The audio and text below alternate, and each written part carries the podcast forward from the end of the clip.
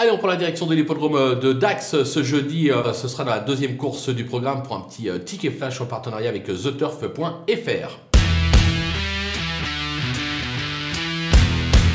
Dans cette épreuve, on va tenter un couple gagnant placé avec euh, deux chevaux qui semblent au papier assez solides. D'abord le numéro 4, euh, Sudaf. Euh, elle n'a pas encore déçu depuis ses débuts en compétition. Deux tentatives, deux troisième place. C'est l'entraînement de Jean-Claude Rouget. Je pense qu'elle est capable d'ouvrir son palmarès ce jeudi. Elle devra toutefois redouter le numéro 8, Rose des Sables, qui elle aussi n'a pas déçu cette année, qui a de l'expérience. 5 sorties, 5 accessites à la clé, toujours pas de succès. Et pourquoi pas ce jeudi? Je pense qu'il peut y avoir lutte pour la victoire, raison pour laquelle on tente le couplet gagnant placé des deux.